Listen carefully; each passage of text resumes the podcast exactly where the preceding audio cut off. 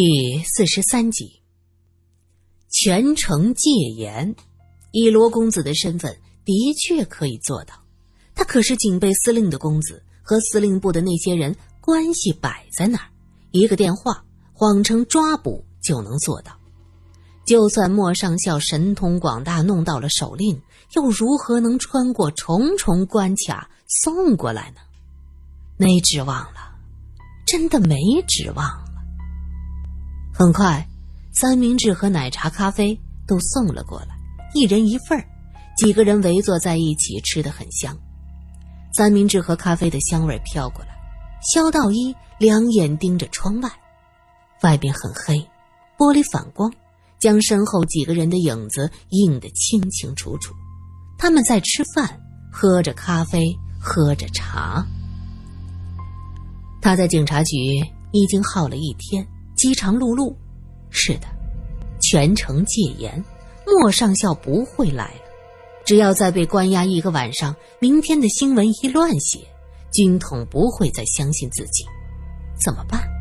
是必须寻找新的靠山了吧？内心中惊涛拍岸，逼房在逐渐瓦解。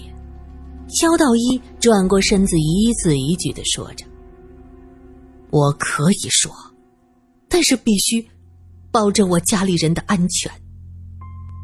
罗隐点点头。其实，我刚才出去的时候，已经派人将你的家人转移了。转移到哪里？我家。肖道一松了口气，以罗隐的身份，军统不敢直接到他家去抓人。于是他点点头说：“好，我可以讲出真相。”不过，他舔舔干涸的嘴唇，继续说：“我得先吃饭。”罗隐和苏三都笑了。据说当年洪承畴被俘虏以后要绝食以死明志，就有范文成领命去看他。回来后对多尔衮说：“他肯定不是一个死节之臣。”我和他闲聊时，房梁上掉下一点灰絮，落在衣服上。他赶忙弹掉了，一件衣服都舍不得，他肯舍掉性命吗？果不其然，找了个美人去劝洪大人，也就顺坡下驴。萧道一现在还记着吃饭，吃饱喝足，他开口了：“山顶洞人头盖骨，我真的没有交给日本人。说实话，我当时真的想将那东西给日本人。”换取自己的性命，可是等我回去，发现还有口气的文景被日本人砍头，我吓坏了，心想：如果日本人拿到那东西，也把我砍死，那怎么办呢？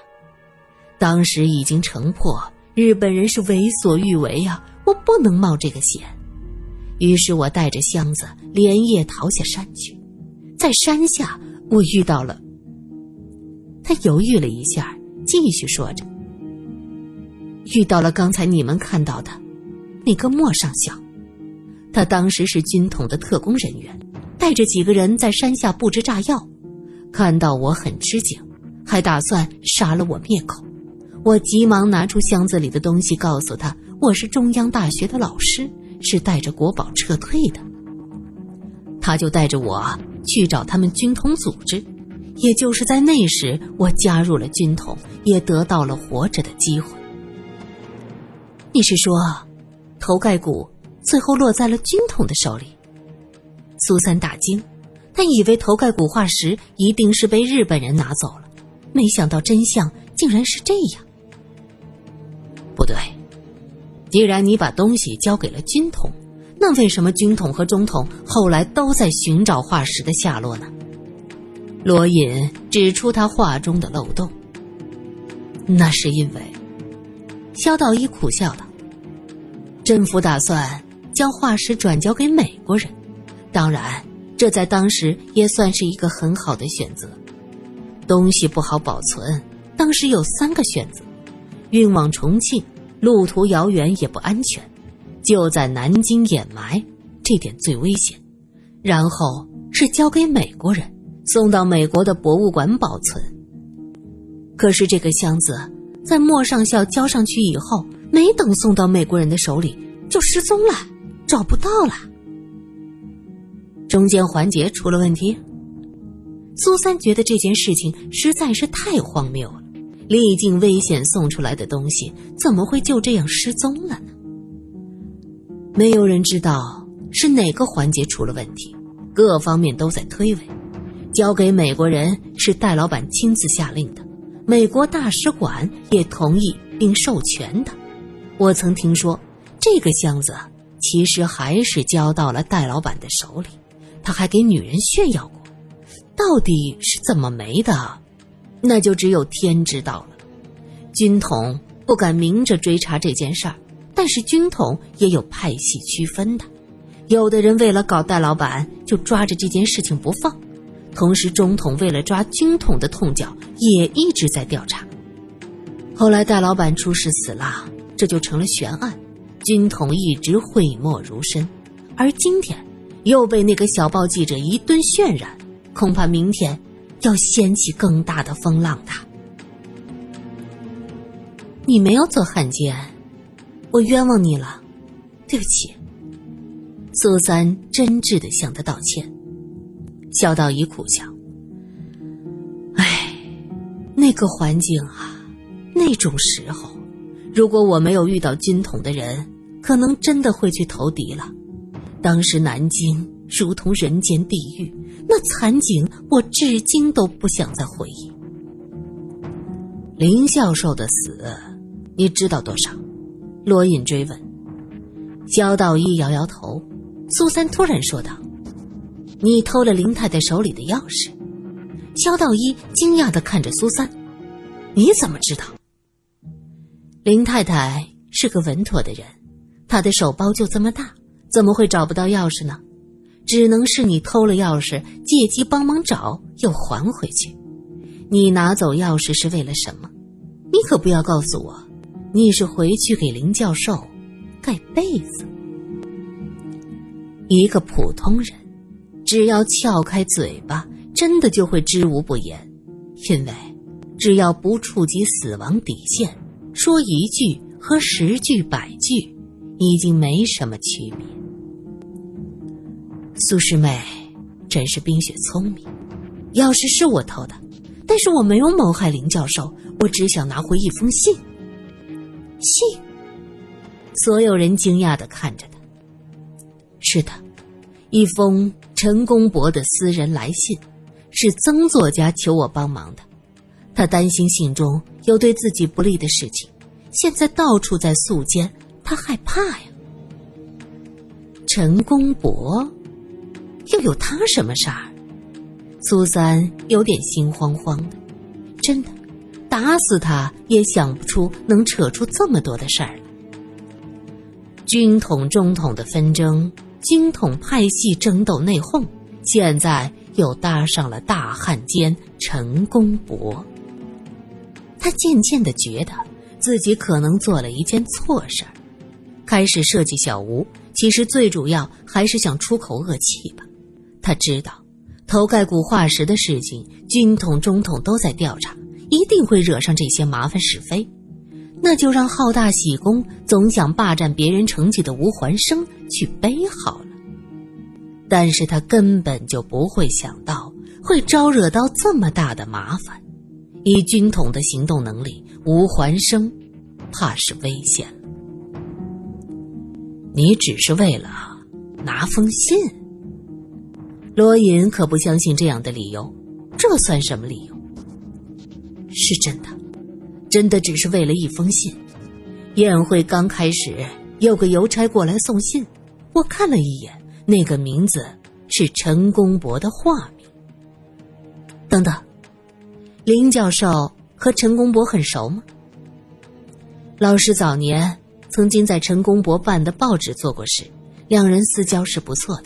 这信大概是他被处死前托人寄来的，因为宴会马上开始了。老师收到信就放在口袋里，这时我看到曾玉清和舒宁还有苏师妹走进来。苏三点点头：“是的，我和舒宁在门前遇到的曾作家。”陈公博当年曾经秘密出资给曾玉清办过刊物，光复后肃监开始，他一直耿耿于怀，担心哪天被人告发和陈公博扯上关系。什么？曾玉清曾经做的刊物是陈公博投资的？许是苏三眼睛睁得太大，面部表情太过惊讶。罗隐笑了，哼，你这是什么表情？这件事情很多人都知道，你们文化界竟然不晓得？很多人都知道。苏三嗤之以鼻，明明是你们这些高层才知道好吗？我一个小记者哪里晓得这些事情？永远被蒙在鼓里。这时，就听到外面传来卡车的声音。小娜凑到窗口看过去，哎呀，头儿，来了一车秋八。萧道一惊道：“呃，不是全城戒严吗？”哼，我说全城戒严就戒严，你还真信？告诉你，本少爷是最恨那些打着老子旗号招摇撞骗的家伙。以权谋私，警械不敏。萧道一真的慌了，扑通一声跪在地上，他抓着罗隐的裤脚，苦苦的哀求：“我求求你啊，罗公子！哦不，罗探长，不能让我和他们走啊！走了我就没命了。你说过你要护我周全的。”罗隐用力睁开，示意小娜出去看看情况，这才说道：“放心。”我不会透露一丁点消息，明天报纸上什么也不会有。虽然你没有杀人，可毕竟伤了人。博文景也是因为被你所伤，没法逃走，才被日本人杀害的。我希望你记着这一点。我会的，我会的，我会找到博师弟的家人，为他们养老送终的。萧道一举手发誓：“你的妻女不在我家。”我没把他们带走，你尽管放心。反正你现在什么都说了，必须和我们一条心。我是文明人，不会对你怎么样。可是军统那帮人可不是吃素的，手鼠两端，只会丢掉自己的性命，连累全家。说着，他伸手架着萧道一的胳膊，扶他站起来，在他耳边低声说着。牢牢记住我的话，什么也不要表现出来，坦然一些，别像个惊弓之鸟似的。萧道一长出了一口气，将内心的惶恐压制下去。哎，长官，您不能这样乱闯，这可是审讯室。门外传来小娜的声音。苏三看了罗隐一眼，悄悄躲在他身后的位置。门被踢开。